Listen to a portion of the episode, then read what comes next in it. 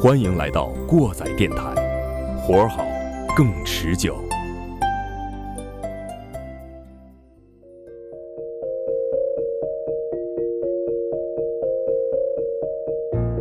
各位听众朋友们，大家好，欢迎来到新一期过载电台，我是马叔。我是你们的鸡爷，我是丁丁。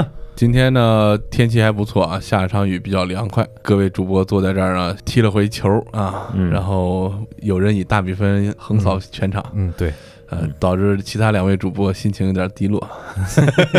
咱们先念一下上期就往期的听众留言，嗯啊，念完妈更低落。念完是啊，呃，第一位听众是五月二十九号王小唐儿，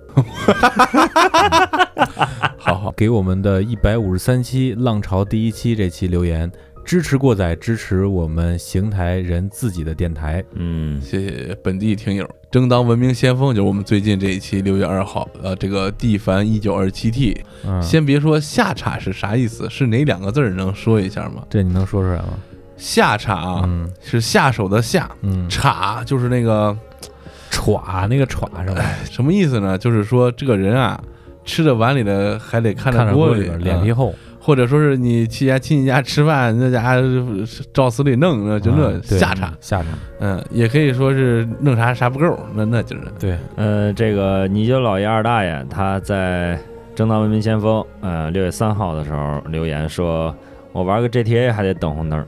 这是嗯在引用了某网红的这个某行为的啊，其实我也也等过是吗？你你是等你是你是等人来个车，你打一个吧？啊，等等等行人。啊，还然后就是我们这个热心听众陈仲涛，争当文明先锋这期留言说，这多好，挺热闹。嗯，啊，这个我们也是首次这个漫谈节目能聊得这么热闹啊！啊，而且他还搞笑的给我们抠了一个一，又抠了个零，对啊弄得我们也不知道该说什么了啊。好，哎非常感谢各位听众老爷们的留言啊，嗯我们会再接再厉啊，给大家奉献更有意思的节目。呃，之前我们在这个档案馆里讲过了这个上古外星人、古老的东方，简单讲了一下这个这些比较有意思的这个外星人造访的记录，这些说到了我们什么昊天上帝啊，对，咱们中国的上古神话里面伏羲啊、有没有和女娲呀这些的，对，有没有有和这个外星文明能够插上硬搭上边儿的？对对对啊对对。硬搭的。对结果还是都有点关系啊。，对对呃，然后我们还答应大家后边还有什么诸神之战啊，对，因为这个伏羲、女娲再往后这些子孙辈儿的哈，到这个三皇到五帝这一块儿，它有非常牛逼的这个史诗之战啊。然后所以说呢，我们今天就跟大家呃先不说这个了啊，呃，正所谓 工欲善其事，必先利其器，是吧？对嗯哎，今天讲一个什么节目呢？就是我们上古神兵啊，跟大家挑一些这个比较有意思的跟大家讲一讲。因为马叔也是很长时间想说这个主题了，正好放在我们这个档案馆里给大家分享一下。呃，我记得那时候玩的非常喜欢的一个系列就是那个轩辕剑，轩辕剑，对，对然后很多这个衍生的版本。对当时玩那个天之痕，哎，我特别喜欢那个版本，它结合了这个卡通造型和这个中国山水画，整个系列下来都是呃紧贴着中国这个远古神话，对什么《山海经》啊这些的这来的，对。哎，其实通过这些，咱们以后的游戏，我们也可以畅想一下。可其实根根据中国上古的这些神话传说，可以有很多很多不同的元素加入进来，给咱们中国游戏市场带来这个，或者给我们玩家带来比较好的这种体验，对是吧？对，因为毕竟咱们这咱们这个对比像漫威啊，像美国的这些算是 IP 吧，这种东西，嗯咱们多的太多了。但是有一个弊病，我记得之前好像在媒体上看见过，因为这吵架了，说为什么中国有这么源远流长的历史，却做不出来一个史诗性的一个巨著或者游戏之类的？嗯，为什么呢？因为美国压根儿就没历史，它怎么写都行哦啊。中国这框框太多了，对不管怎么写，就是给你挑毛病，总给你挑毛病，弄不弄还给你告了，是吧？啊啊，什么像那个六学，啊 这梗你不知道是吧？啊！冷场，冷场冷场冷场梗。呃，咱们之前讲到这个盘古开天、女娲造人这一块儿了啊，再往下呢，就到了女娲后代了。这个女娲和伏羲这姐儿俩，呃，往后发展呢，就是成为部落嘛。女娲部落，然后接替了伏羲部落掌权，那会儿是女权社会，不是呸，那什么呃，母系社会嗯对母系社会，女权社会，好尴尬。嗯这个丰姓的部落有个叫神农的人，就是传说中这个神农神农尝百草，嗯哎，教会了人们这个种植和治疗。在同一时期呢，大家就呃有了这些什么有巢啊、随人啊，这些都出来了，就是盖房子呀、钻木取火的这些个。对对对对嗯，但是呢，后面有这个皇帝、炎帝还有蚩尤打架这事儿。对，但是呢，这个炎帝他老多人都认为这个神农炎帝嘛，嗯其实不是，是神农氏部落的炎帝，对，哎，是这么个人儿。嗯因为当时神农是一个比较牛逼的人，史书里有这个说他的事儿，就怎么说啊？说这个行政不用而治，甲兵不起而亡。有没有像说这个西方这个传说中有一个人物叫 Jesus Christ 嗯，啊？Jesus，，我操，对我没有一兵一卒，但我却是万人的王啊，就这种感觉啊。嗯，但是这个说炎帝的时候，就说这个什么呀？炎帝欲亲临诸侯，诸侯咸归轩辕。就说什么意思呢？就是炎帝想把这诸侯都霸占了，但是这个诸侯都归了皇帝这儿，然后就干了一仗。干了一仗呢，这里边就有这个皇帝打败蚩尤，嗯这一段就是皇帝弄了一什么司南那会儿啊，嗯嗯然后骑驾个战车，嘎啦嘎啦拿着剑把蚩尤给啐了。对有这么一说。对，咱就先从皇帝这说起。皇帝用了一个剑，叫什么剑呢？就叫轩辕剑，就刚才说那游戏里边那是。对对，皇帝所在的部落也叫轩辕氏，对，所以说这个轩辕剑是跟后人这个就是联系起来给他起的名字。对，呃，因为皇帝本人用的这个剑啊，他并没有说历史上没有说是什么东西？对传说里也没有说是什么东西，嗯但是有传说说这个剑是怎么来的啊？然后咱们今天就先从这个皇帝这个剑开始讲。这个轩辕皇帝用的这个所谓的轩辕剑啊，又叫轩辕夏禹剑，因为它后面传到了这个夏和禹这边，是这么一支剑，说这是一个圣道之剑。圣道就是什么呀？就是咱们之前那期提到的，就是呃昊天上帝那一块儿的事儿，嗯就是它是所有的最高的这个境界的一个东西。神神物，呃神物，对，就是说这个圣道就是非常牛，道法自然那个道，有点那个劲儿，嗯从那头来的。嗯说这个剑是众神采这个山上的黄铜给皇帝制的，啊，呃，后来传给这个夏禹了。听完可能觉得不是一个剑，说这个嗯剑呀，一面刻着日月星辰，一面刻着山川草木，嗯这个剑柄呢，一面刻着农耕蓄养之术，一面刻着四海一统之策。嗯这个剑后来让谁得着？说让商汤给得着了，哎。但是大家想想，这个怎么看怎么不像一个剑，对对，这可能是个什么存储器，一块硬盘、U 盘之类的呃，或者是一个什么平板儿那 对个啊对对折叠显示器，嗯啊，一看这哎明白事儿了，哎，对，也有可能是一块碑之类的东西对，对吧？毕竟这么个东西，毕竟刻了那么多东西嘛，是吧？还有一个，你就像之前咱们提到的，就是呃，轩辕氏，包括神农氏他们的祖先，都是半人半神，是那样的那样的东西，嗯，是不是？就是外星飞飞船里边的某个遥控器啊，什么什么东西啊？导航仪那哎，对对对啊对，这这叫什么？现在有的单兵作战电脑，啊有点那个，对对对，可能 可能是那样的一个东西有点那个东西啊。嗯但是就是说，具体说古籍上记载这个皇帝用了什么剑也没有说。但是有一个故事是怎么说的呢？说这个找到这个皇帝的这个冢，说什么呀？就是有一伙人啊，呃，朝拜皇帝嘛，就是刻了个皇帝的像，就在这儿天天拜拜拜拜。后来发现拜了一段时间，就过了很多年以后啊，他这个拜皇帝祭皇帝这个地方啊，山给崩了，就地震可能就给崩了。哦崩了以后呢，就露出来一个冢，嗯冢里边有一个剑，还有一个这个尸首，但是这个剑啊，人一看见它的时候，错误就飞走就没了。说这个皇帝佩剑是这么个，没有具体的说，他到底是有没有这个轩辕剑这一说，但是这是一个上古神兵，是这么来的嗯啊。然后接下来呢，就给大家讲一讲，就是历史上我们能听说过的有这么几个剑。我们之前讲古老的东方的时候讲过，有个十一记，里边有很多这个特别操蛋的见闻。嗯这个十一记里边也说了这个剑是怎么回事，而且他说这个皇帝配的剑啊，不叫这个轩辕剑，叫昆吾剑。昆吾剑，嗯，说这个昆吾剑为啥是昆吾山？说有一个叫昆吾山的地方，底下都是这个赤金，就是现在说的红铜吧，哦应该就是红铜这个东西。嗯这个地方就是传说当年皇帝跟蚩尤打仗的地方，挖挖挖就是挖不着水，全都是这种矿啊，这这种的。然后说山里边有很多这个丹石，炼出来就能炼出来铜，然后这个水也是红色儿的。这很明显就是一个矿山，就从这儿说是炼出来的皇帝那把佩剑，所以说十一记里叫它叫这个昆吾剑。说完这个皇帝，咱们就往下说，一下查的比较远啊，说说就是有历史记载之后，咱们这个上古的一些中国古代的神兵，在这儿先跟大家提一个人，这个人叫欧冶子，嗯哎，这个欧冶子大家一会儿可能还会提到啊。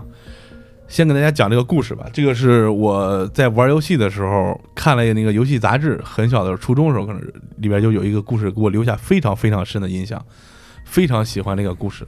嗯这就是干将莫邪，有人念成了干将莫邪啊，嗯因为这个字儿的确写邪，但是它是谐音二声啊。这个干将莫邪是大概讲的什么故事呢？就是这个莫邪是一个人，嗯干将也是一个人，莫邪为楚王铸剑，但是呢被楚王给杀了，他儿子又不能报仇，然后碰见一名义士，拔刀相助，就帮他报仇的事儿。故事还是春秋战国的时候啊，那时候怎么开始的呢？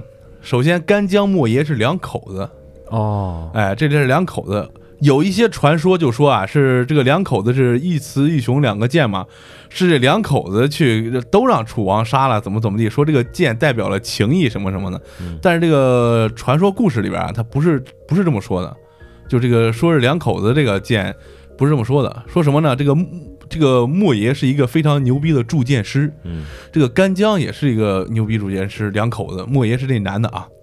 就是楚王听说有莫邪这么一个人，铸剑非常牛逼，意思就是说，那时候楚国正是快要起范儿的时候，嗯。意思就是说你过来给我铸一把剑，跟我铸一把剑，铸天下最牛逼的剑。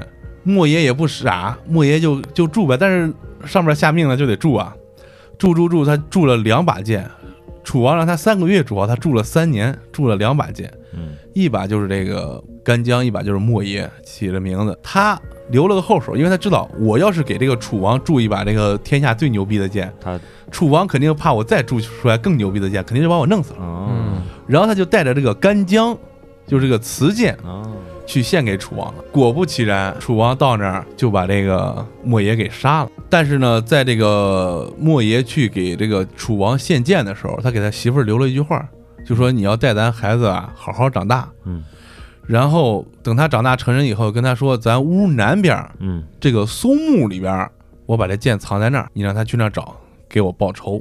等孩子长大之后呢，他就去屋南边这个把这松树什么都砍了，没找着剑。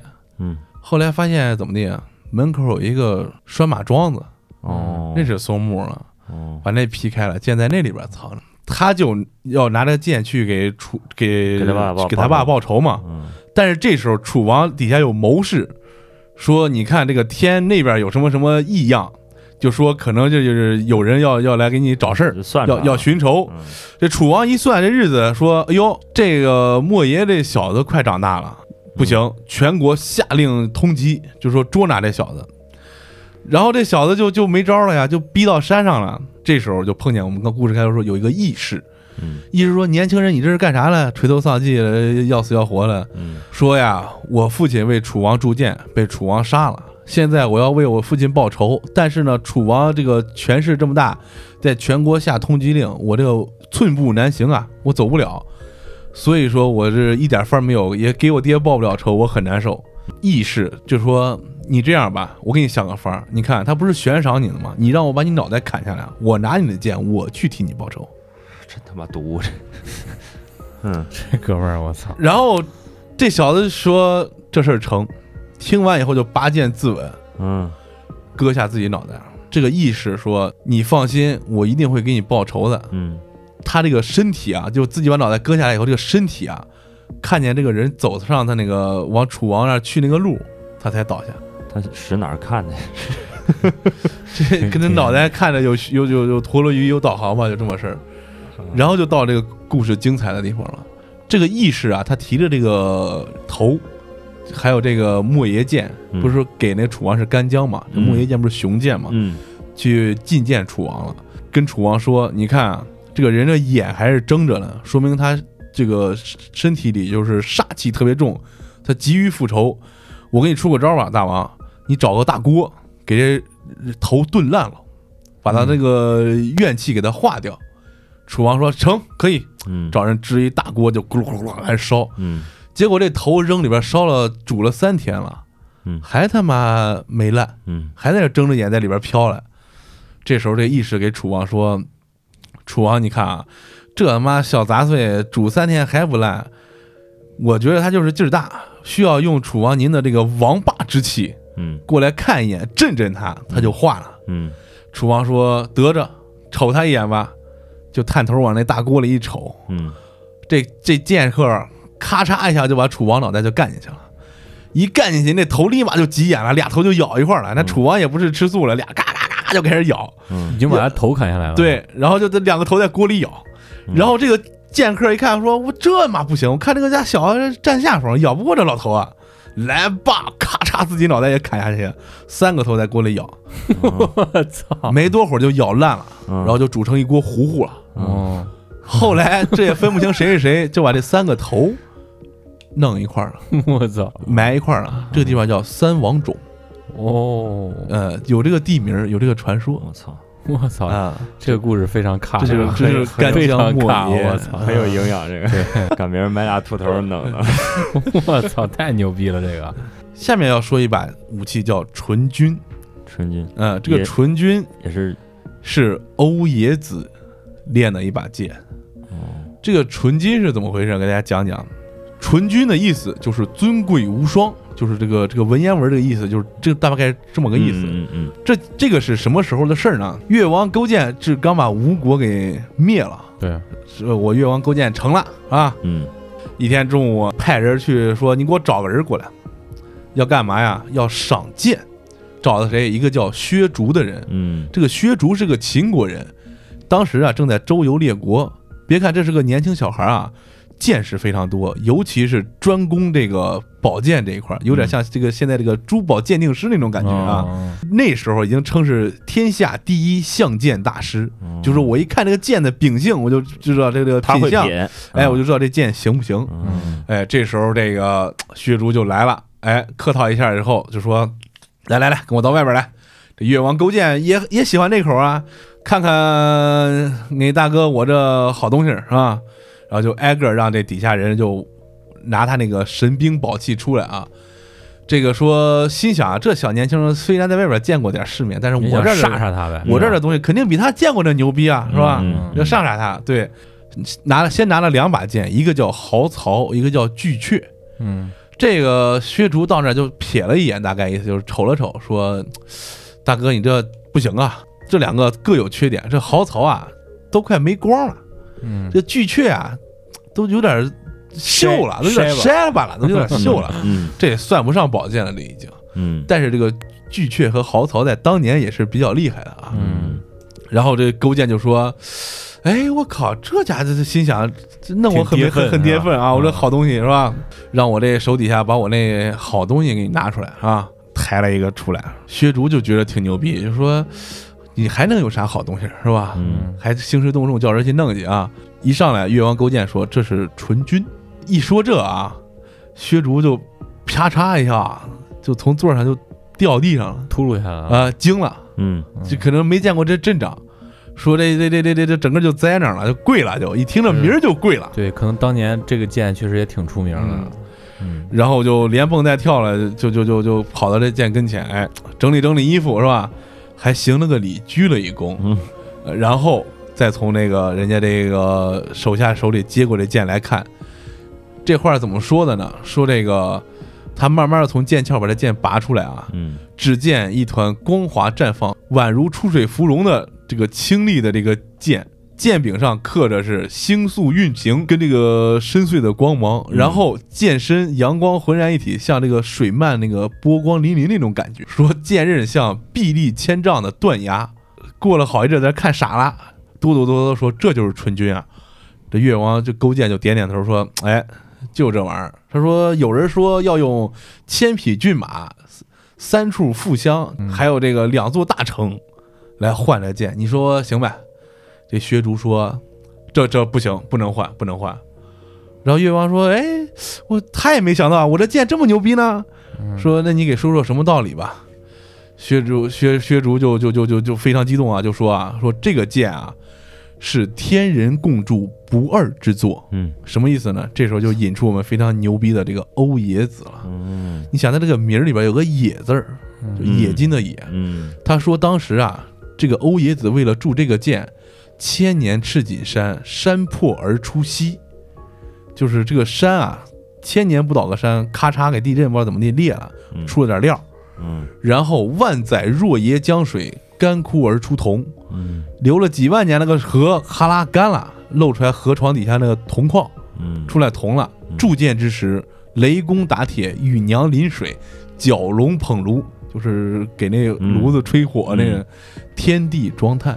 我操，说是这么个事儿，嗯说这个欧冶子承天之命，呕心沥血，与众神磨十载铸这剑方成。嗯，铸完这个剑，欧冶子就毙了，精此生尽人亡就死了此。生只为铸此剑。哎，嗯说这个纯君那是失而不得的，你不能随便转让这个剑。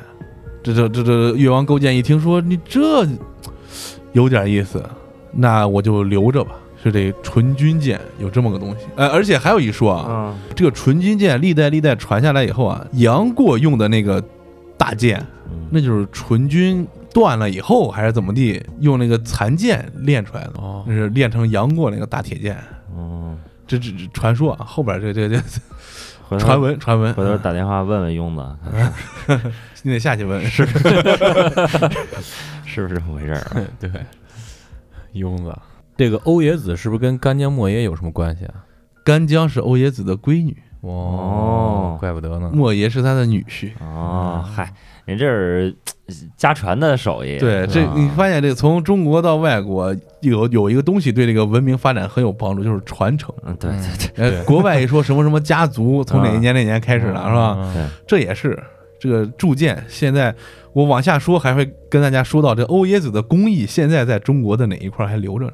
哦，说一个这个教科书上有的叫公子光，嗯。可能有点印象。对，嗯，这就说到这个鱼肠剑，嗯这个鱼肠剑也有一个，还有另外一个名字叫鱼藏剑，嗯。嗯。就是因名得意嘛，就是嗯藏在鱼里的。嗯嗯说这个也是是一个短剑，暗暗暗杀人的暗器，哎匕首对就是这么事儿。嗯刚才这这之前说那个荆轲刺秦王，就是图穷匕现，这是之前的事儿了，嗯就是刺秦是后边的事儿了。有一个叫这个专诸的人，他是屠户出身，是当地有名的孝子。还有一个人叫伍子胥，对，这个牛逼，这个牛逼。伍子胥当时因为什么事儿啊？因为楚国弄死了伍子胥他爹，嗯哎，把他家里霍霍不清。嗯这个伍子胥啊，就想给他爹给他家里报仇。这伍子胥后边不是鞭尸了吗？还哎，嗯然后这时候伍子胥就找到这个刚才我们提到这个吴王僚，嗯，就是何卢刺吴王僚这个吴王僚，嗯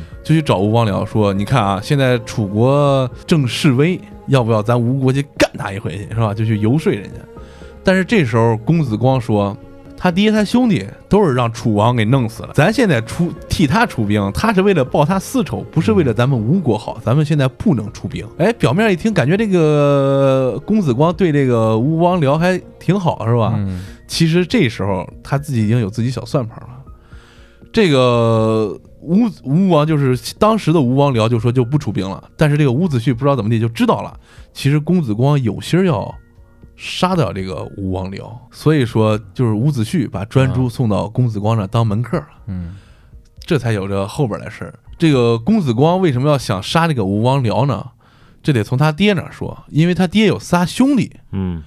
仨兄弟来说，这个他爹最喜欢这个最小的兄弟叫季子扎，嗯。有这么个人。但是呢，季子扎呀又不想当皇帝，就是他爹出个什么招啊？我死了让我兄弟当，我兄弟再死了再让我兄弟当，最后他想把这个以这个兄弟相传这个王位传到这个季子扎这儿。但是季子扎是一个非常圣贤的人，传到他这儿的时候说我不当，这给谁弄谁弄，我不当，他就窜了。嗯窜了之后，就让这个老三的小子，就是现在这个公吴王僚，当了国王。这时候公子光就心里不忿了。哎，本来说是传兄弟的，现在又说传小子。那要传小子，我是我爹的小子，我应该当这个吴王才对。所以他心里就不忿儿，一直就想着找个机会把他弄死。后来就有了这么一个机会，为啥呀？这个公子光养了这个专诸，养了九年了。这时候出个事儿，这个楚平王给死了。这时候楚国举国都在这个哀悼。这时候这公子光就出招了，说吴王僚说现在能弄他了。结果这吴王僚就带兵，吴王僚跟兄弟带兵，嘎就出去了。虽然楚国是楚王死了，但是楚国没有亡呀。楚国那会儿多牛逼啊，敢跟秦国抗衡那会儿，嗯立马把他两波主力军都给围了。嗯这时候这个吴王僚就城内空虚了。公子光就说：“哎哥，请你吃个饭吧，反正弄得挺不好嘞，是吧？”这吴王僚也不傻，带自己亲信侍卫就去了。嗯说什么呢？就是从他的宫殿出来，一直到这个公子光的这个住的地方，就请他吃饭的地方，一路上都带着兵，两排排排站，一直站到这个饭店门口，就饭店门口一直站到他们吃饭那地儿门口，就就提防这个人了。俩人就吃饭喝酒，弄弄弄，哎，喝差不多了。公子光就说：“哎，我这脚有点不得劲儿，嗯我得去腿疼，可能古人坐都是盘坐或者跪坐，可能说我脚抽筋儿了，是吧？”说我去歇会儿去。到了地下室之前，就把这个专诸就藏在地下室了。跟专诸藏一块儿的，还有他手下这些就是精兵，甲胄什么都穿好了，准备弄。然后就让专诸干什么事儿啊？就是这个鱼藏剑，鱼长剑就登场了。嗯。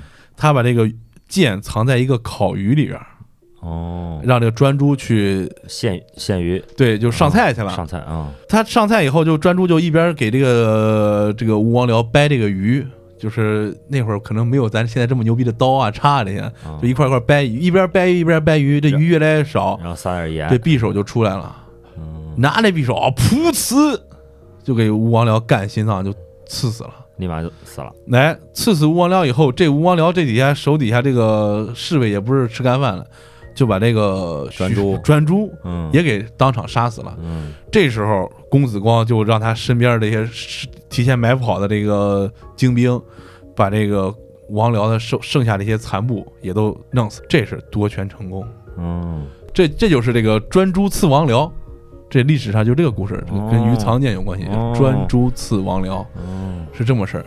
然后因为这个事儿，这个何卢就赐了这个专诸的这个小子嗯当上卿，嗯大概意思可能就是封了一个呃布局几个干部吧，嗯，估计这么个事儿。看来这个就是说，这剑它有名，还都得有点故事啊，都得有点故事，啊，就是你办过大事儿对对对是，吧？而且这个故事啊，一个比一个玄乎，对，一个比一个玄乎。办过大事儿。我觉得你说这，我想起来，我今天听了一个这个，呃，今天看了一个这个这个小文章，里面就提到这个德川家，日本嗯日本德川家，他那个德川家有有把刀，嗯这把刀呢，就是有就特别牛逼，然后呢，就是先后杀过他们家好多人，就只要他们家死人，全是通通过这把刀，然后一直流传到现在，这刀现在非常 非常出名。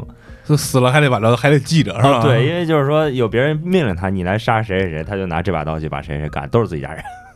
我操，啊，内斗宫廷戏，宫廷戏比较硬。啊，小插曲啊，嗯 再再往底下讲一个剑，就是这个剑名字就更出名了，因为现在咱们还有这个剑，嗯，就叫龙泉剑。龙泉剑现在就跟咱那个网上卖的龙泉宝龙泉宝剑，哎，对是吧？对，啊就是原型吧，原型就是这个龙泉剑。哦这是怎么回事？这也也跟欧冶子有关系。这是欧冶子跟他闺女一块儿，哎，嗯一块儿练的这个剑，说的也挺挺挺狠啊。说他跟干将为了铸这个剑啊，凿开呲山，放出山中溪水，引到这个铸剑炉边上，嗯。弄了七个这个，就算冷却池吧？嗯嗯嗯，是叫冷却池吗？打是铁？是冷却池，弄了嗯七个，以这个七星环列这个形状，嗯。哎，所以叫七星剑池。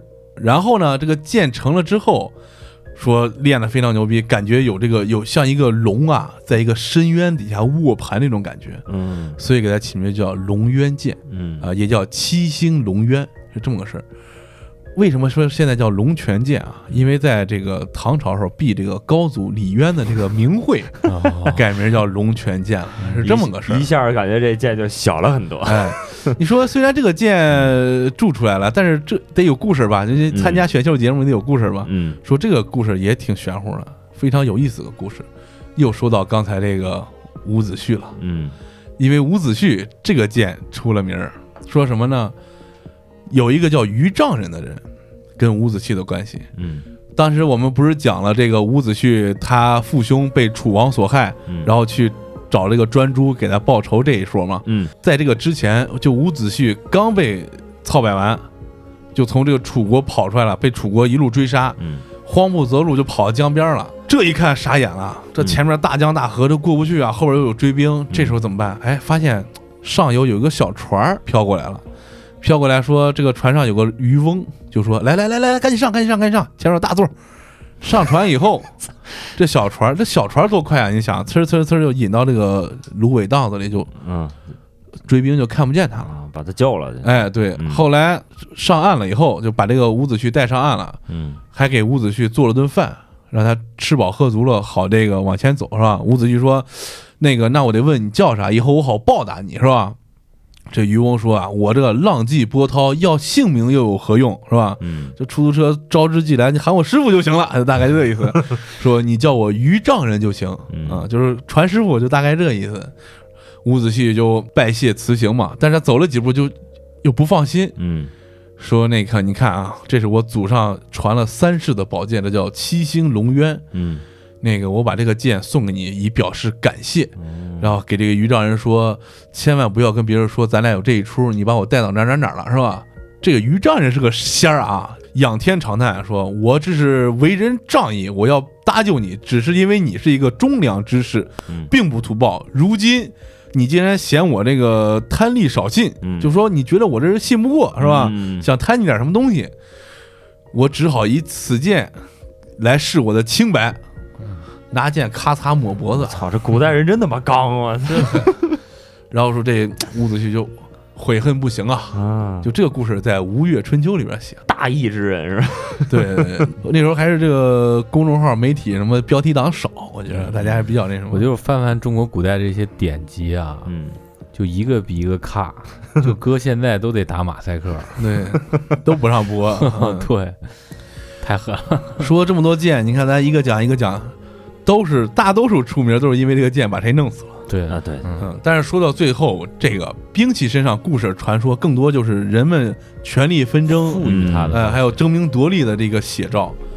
对真正的正是杀人的永远不是刀，而是拿刀的人。对对对，说了这么多那个 咱们这个中国古代的那个，嗯是说完中国的，再查点国外的啊。就是最近比较火的 IP 就是这个。复仇者联盟是吧？嗯复仇者联盟里边儿这个雷神大胖肚子啊，拿一大风暴战斧是吧？对我操，之前那小锤儿，对雷神索尔，就是电影里演的那个锤儿，不是让灭霸给捏碎了吗？不是让他姐给捏碎了。让他姐给捏碎了啊！后来又铸了一个是吧？嗯说这个这雷神之前那锤是怎么来的啊？就大家可能在电影里看着这个挺热闹，但是其实神话传说当中，这个锤子比电影里演的还要牛逼。嗯。嗯呃，这个雷神这个锤啊，除了非常牛逼能打之外，它还有其他几个寓意。嗯，首先，它是婚嫁的一个吉祥物，我操，婚嫁吉祥物。这一会儿给大家讲为啥。啊，再一个，它有复活之力，啊，嗯呃，一会儿也给大家讲为啥，这是很简单的两个小事情啊。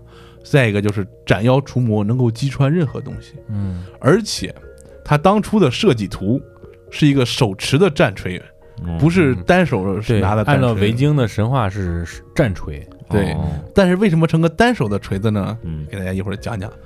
说这个这个锤子就是北欧众神这个神话体系当中非常重要的一个文化符号象征吧。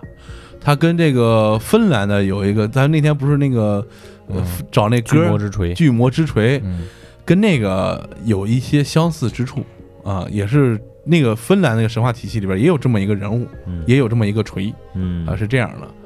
然后咱们就说这个雷神之锤是怎么来的？说这个什么呀？说这里边还有谁啊？有洛基，有伊芙。啊，伊芙大家不知道看没看？就是那个黑头发那个女的，就是在这个复仇者联盟这个电视剧《神盾局特工》电视剧里，包括雷神一和雷神二电影里，他不是有一伙这个伙计们啊？啊，对，这伙计们里有一个女的，黑头发。啊，对，就就比较喜欢雷神索尔，对对，比较喜欢雷神索尔的。这个衣服是黑头发的那个，记住嗯。黑头发是个重点啊，嗯，因为他后边有的这个雷神之锤，哦。说什么呢？这个诡计之神洛基，嗯，洛基有一天就是可能心情比较好吧，就想耍点操蛋，弄点事儿，趁着这个伊芙睡觉的时候啊，嗯，把伊芙的头发给割了。哦，这个伊芙啊，这个这个天宫上人都是阿兹嘎的这个人啊，嗯都是一头金发，嗯是吧？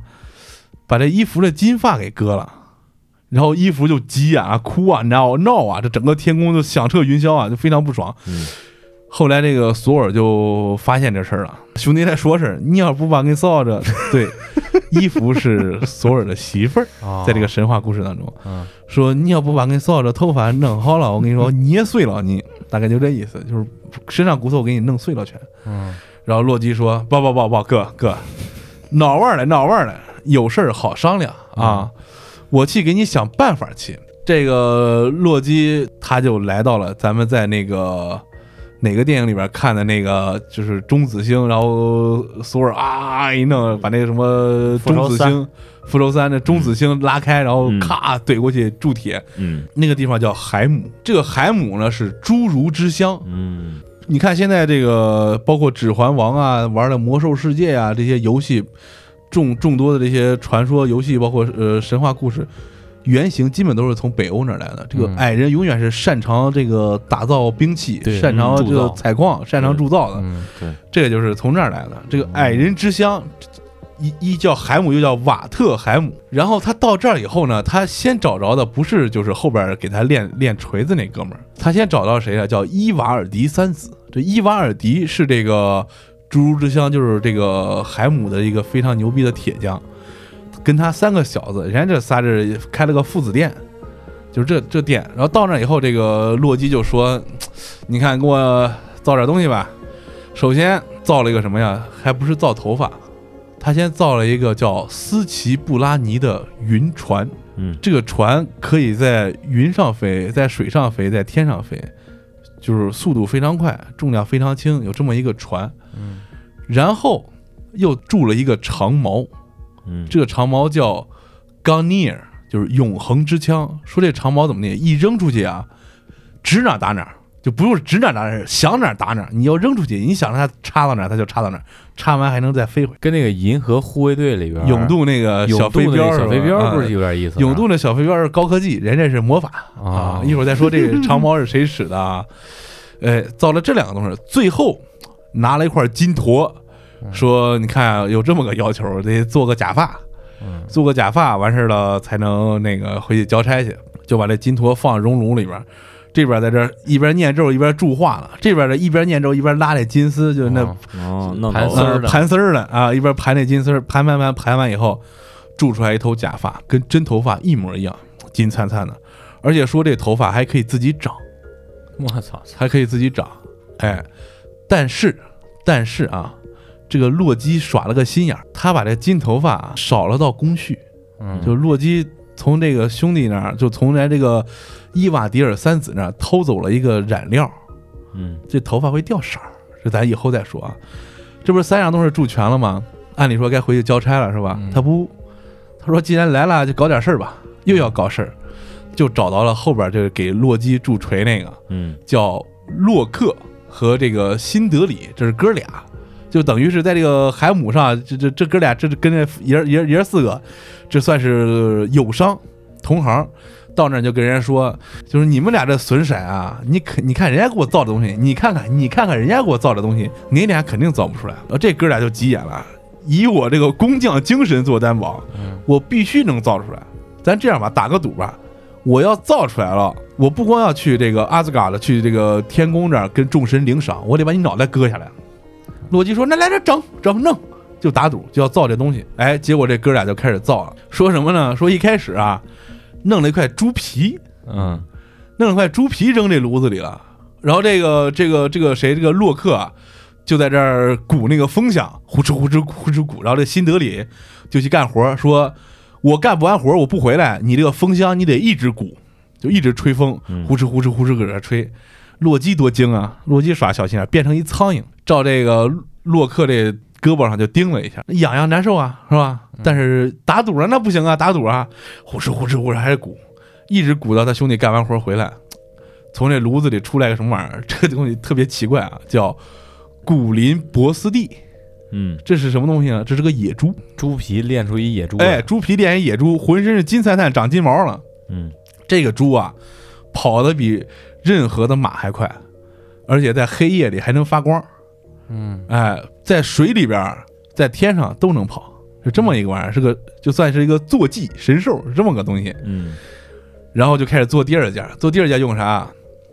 弄了个金块儿，就弄了个金子放到这炉里。同样是他哥给他说：“你只鼓这风箱，你别停啊，等我干完活了你再停。”就咔咔咔咔在这吹那风箱。大家可以想象，那个欧洲那个传说里边，欧洲那个风箱不像咱这咔咔咔是拉的那种，他那是他妈一个那个俩手压的那个玩意儿，那个那个那个一个气囊，三角形的，咕哧咕哧咕哧那玩意儿。然后这个呃洛基又变成个苍蝇，照他脖子上来了一下，嗯哎呀，痒痒难受。但是打赌了呀，记他哥这话了，还在那咕哧咕哧咕哧咕哧咕哧咕哧弄，弄完以后出来个什么东西，叫德罗普尼尔，这是个什么玩意儿？这是个戒指。这戒指你戴在手上，每到第九天的晚上，它会从戒指上落下来八个跟这个戒指重量一模一样的新戒指。我操，最后造这个东西，这叫什么？这叫妙尔尼尔。这是这是放了个什么玩意儿啊？放了块铁进去，嗯就说还是那样说的，就说我干不完活你别停。嗯这洛基一看这坏事啊，这还弄了，又变成个苍蝇，照这洛布洛这照照这兄弟眼上就来了一下，嗯咔嚓一咬，这还能受得了？又疼又流血了，眼流血看不见东西了，他就手松了一下，擦了擦眼里边的血。哎，就这一会儿功夫，嗯少料了，为啥呢？一会儿这哥们儿从炉子里把这玩意儿拿出来了，就叫这这叫什么叫呃妙尔尼尔这个东西，这是啥呀？这就是那个战锤，嗯这就是雷神那个战锤。它本来是想做成一个双手持的那个战锤的，啊，就因为这个事儿少了一个点儿。对，因为咱在看那个复仇三的时候，这个就是铸造那个大神，他眼睛也是看不到的，啊、嗯，就是伯洛克嘛，对，让洛基给盯了，哦，哎，是这个事儿。然后这这哥俩就说：“你看造出来三样牛逼不牛逼？咱去找那个阿兹嘎德这众神去评评理去吧。”洛基多精啊！洛基先带着这六样东西，呲儿嘎先跑回去了。嗯到那儿以后，人家咋办？人家把这个头发又给了西服，把这个戒指跟那个长矛，嗯嗯把戒指跟矛给了奥丁，哦，哎，嗯然后把这个船还有那个呃猪给了那个洛基的另外一个回叫弗雷尔。哎，这众神都收礼物了，感觉哎比较靠谱，闹不赖啊，可以干不赖。嗯但是故事转折又来了。虽然众神收到了洛基的礼物，但是众神说：“你看这事儿，你既然给人家打赌了，人家造出来了挺不赖，那你这脑袋还是人家的，你还得让人家给割了。”嗯然后这哥俩就过去找找找说理去了，找化石人说理去了，说：“你看我得把脑袋割了。”洛基多精啊！这哥俩掏刀就要割。洛基说：“等会儿，等会儿，咱是不是这样说的啊？我是说把我脑袋给你们，没说把我脖子给你们。”哦明白吧？你割脑袋不得从脖子割呀？嗯我是把脑袋给你，不是把脖子给你。最后就是这这哥俩就就这打这赌就不算了吧。但是哥俩也挺高兴，因为在这个阿斯加德证明自己实力了，嗯就说我们看看哥俩牛逼吧，不比那爷儿四个差吧？嗯哎，也都回去了。这就是雷神之锤是这么来的。嗯嗯哦为什么刚才说到这个西服是黑头发的电影里，还有这个漫画里是吧？因为掉色了吗，因为掉色了。这里边什么事儿呢？西服是这个呃农耕和丰收的神，嗯他头发被剪了以后就非常伤心难过嘛，然后就有了假发这个事儿嘛。造了假发之后，这个洛基给人家偷工减料，少个染料，过时间长了，假发掉色又变成黑的了。假发变成黑的，这一这西服又受不了，又要哭。那其实是洛基耍他了嘛。但是这时候这个奥丁的媳妇儿就这个王后嗯，就说：“你这孩子这么娇生惯养啊啊！我练武去吧。”就出来后边的特别能打的那个哦啊，是从那会儿头发掉色儿以后，他不高兴，不高兴说：“你这太娇生惯养了。哦哎，让他去练武去了。是后边的西服就当女武士出现了，哦，是这么个故事，是这么的来的。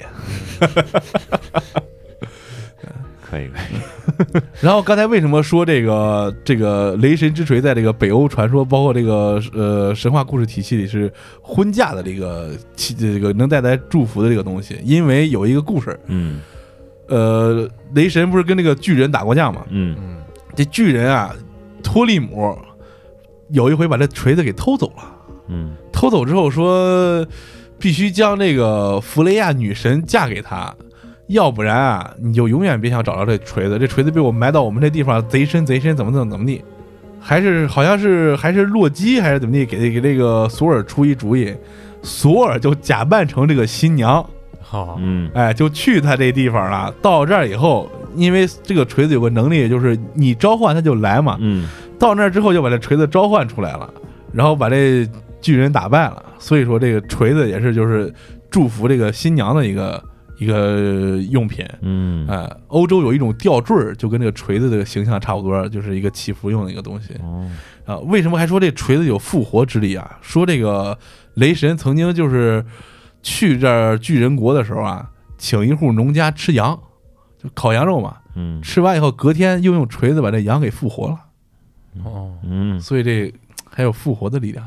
所以很多这个欧洲人都把这个就是北欧这个就是做成这个项链一个锤头形状的，看着跟船锚似的，其实是以那个锤的造型做的。嗯这雷神之锤，呃，像北欧的和希腊的，他们都是在自己的土壤上生长出来的这种神话传说，嗯而像西欧的这些国家这些东西，他们还是偏向于偏向于这个基督教那边的嗯东西比较多。然后后来发展越壮大之后，根据呃像希腊呀、像北欧啊这些东西，相当于穿插，相当于融合到一起的。嗯不过话又说回来，像咱们刚才说的这个这些什么呃纯君、龙泉，还有干将莫邪这些剑，也在我们的历史上非常有意思的这种传说故事和神话体系。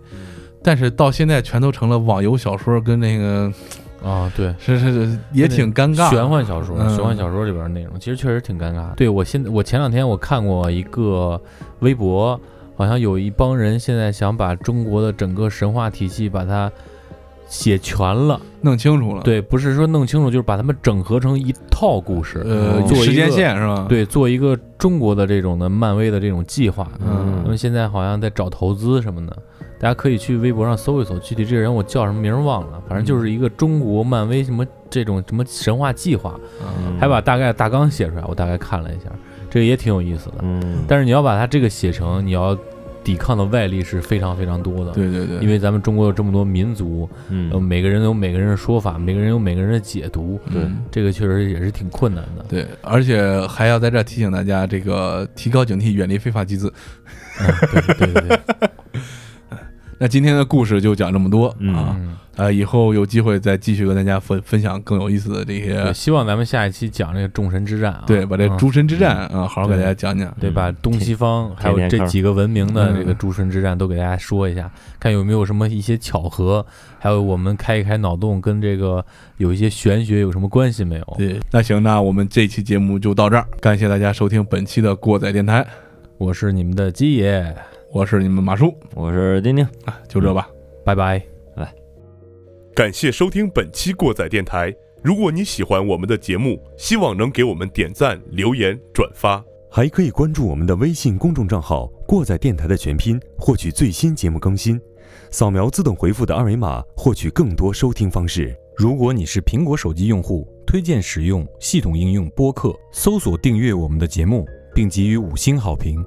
如果你身在海外，推荐使用网易云音乐与 Google Podcast 软件订阅收听。我们装的逼离不开你的支持，我们也诚挚的邀请你分享你装逼的瞬间。